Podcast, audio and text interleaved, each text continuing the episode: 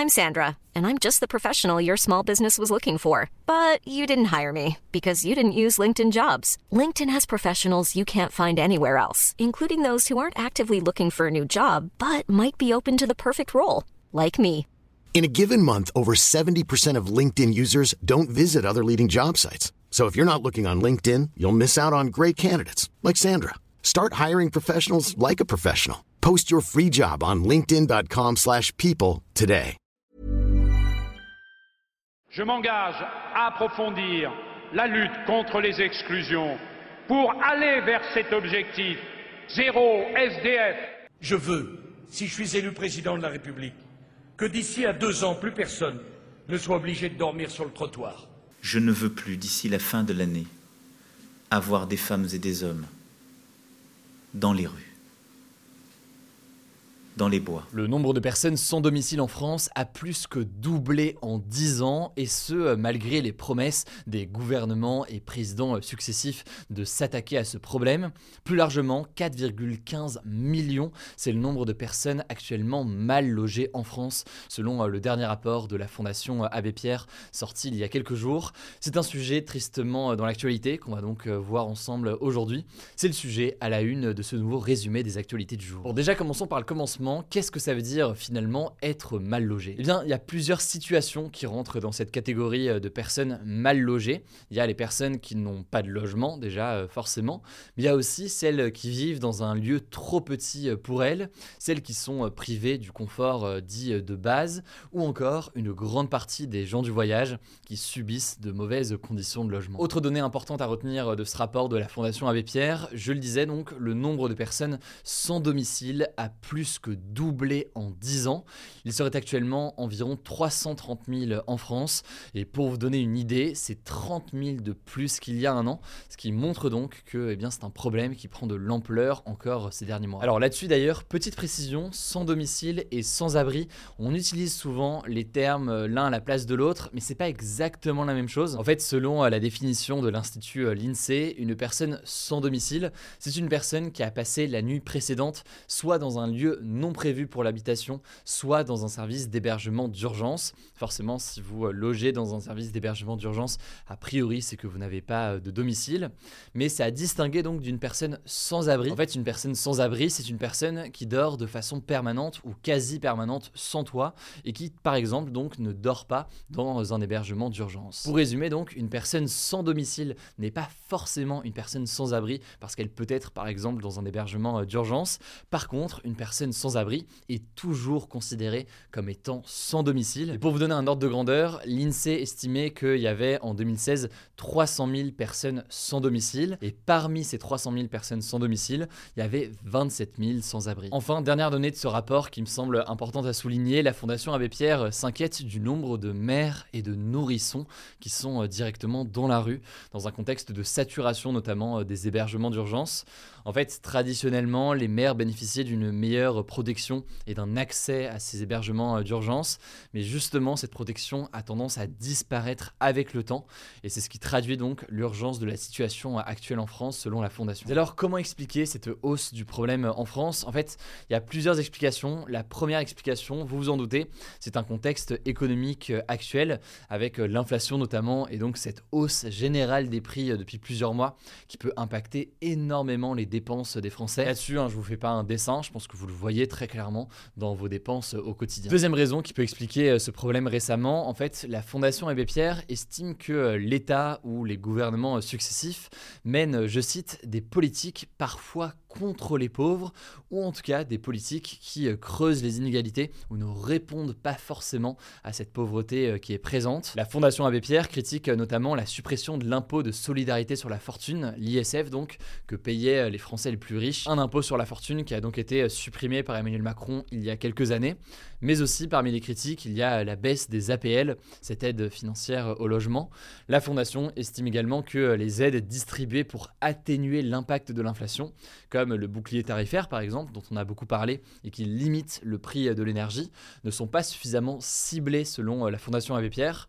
En gros, une aide pour tout le monde, pourquoi pas, mais il faudrait, selon la Fondation, une aide encore plus importante pour ceux qui sont encore plus dans le besoin. Alors, quelles pourraient être les solutions potentielles à tout cela selon selon le rapport, eh bien, la priorité, selon la Fondation Abbé Pierre, ce serait de construire plus de logements sociaux, idéalement 150 000 par an, mais aussi de conventionner des logements du privé. En gros, je vous la fais courte, mais ça consiste notamment à signer des conventions pour que des propriétaires mettent des appartements ou des immeubles qu'ils possèdent dans des conventions visant justement à les proposer à un prix et à un loyer moins cher pour les personnes les plus euh, précaires. Et en échange de tout ça, en fait, les propriétaires bénéficient euh, d'une déduction fiscale et peuvent donc euh, payer moins d'impôts. Après, c'est important de noter qu'il y a quand même eu heureusement des avancées ces dernières années, notamment le plan Logement d'abord qui a été lancé en 2017, qui a permis d'augmenter les attributions de logements HLM aux personnes sans domicile de 4 à 6% par an, et ce depuis 2017. Conséquence, en quelques années, un peu moins de 300 000 personnes sont passées de la rue à une solution euh, d'hébergement durable. Et selon euh, la Fondation, ces avancées, elles sont euh, notables, mais elles sont loin d'être suffisantes, puisque vous l'aurez compris, le problème est toujours très très présent. Bref, c'est un sujet qui est très complexe. Le rapport fait 326 pages, donc je vous avoue que c'est pas évident de tout condenser comme ça en quelques minutes. Et ça nous tenait à cœur et ça nous semblait quand même essentiel d'en parler et de mettre ce sujet à la une aujourd'hui. Je vous mets donc des liens en description si vous voulez en savoir plus, et je vous laisse tout de suite avec Paul pour les actualités en bref. Merci Hugo, salut tout le monde. Première actu, les États-Unis ont annoncé avoir repéré un mystérieux ballon qui survolait leur territoire à une haute altitude depuis au moins deux jours. Et les autorités affirment que c'est un ballon d'espionnage chinois envoyé par la Chine. L'engin a entre autres été repéré au-dessus de l'état du Montana, où se trouvent des installations militaires et nucléaires stratégiques pour les États-Unis. Alors après avoir repéré ce ballon, les autorités américaines ont envisagé plusieurs solutions pour s'en débarrasser. Au départ, elles voulaient l'abattre carrément, mais elles se sont rendues compte que les débris auraient pu être dangereux pour les personnes au sol. Finalement, pour l'instant donc, elles continuent simplement de surveiller l'objet. Il faut noter que le Canada a lui aussi évoqué aujourd'hui la présence d'un ballon sur son sol. De son côté, la Chine a annoncé qu'une vérification était en cours pour trouver l'origine du ballon et dit que ces accusations d'espionnage sont pour l'instant prématurées. On vous tiendra au courant ce week-end dans notre format des actus du jour sur Instagram. Deuxième actu, il y a eu ce vendredi un sommet diplomatique entre l'Union européenne et l'Ukraine qui s'est tenu à Kiev, la capitale de l'Ukraine. Alors il n'y avait pas de chef d'État, mais des diplomates et la présidente de la Commission européenne, Ursula von der Leyen, qui affirmait que ce sommet avait pour but de réaffirmer le soutien de l'Union européenne à l'Ukraine. Mais l'un des sujets qui a été discuté aussi, c'est celui de la possible intégration de l'Ukraine dans l'Union européenne. L'Ukraine espère en fait accélérer son processus d'adhésion à l'Union européenne, alors que pour rappel, l'Ukraine a officiellement candidaté pour intégrer l'Union européenne au mois de juin dernier. Mais ça, c'est que la toute première étape du processus qui doit prendre du temps. Il va y avoir ensuite des négociations. En tout cas, vous l'imaginez, l'organisation de ce sommet n'a pas du tout plu à la Russie, tout comme les récentes livraisons de chars lourds occidentaux à l'Ukraine. Ce jeudi, le président russe Vladimir Poutine a menacé les Occidentaux, disant, je cite, qu'il avait de quoi leur répondre suite aux nouvelles livraisons d'armes. Troisième actu, le roi Charles III n'aura pas son portrait sur les billets en Australie. Et c'est marquant parce que c'est un signe de l'éloignement de l'Australie avec la monarchie britannique. En gros, jusqu'ici, sur les billets de 5 dollars australiens,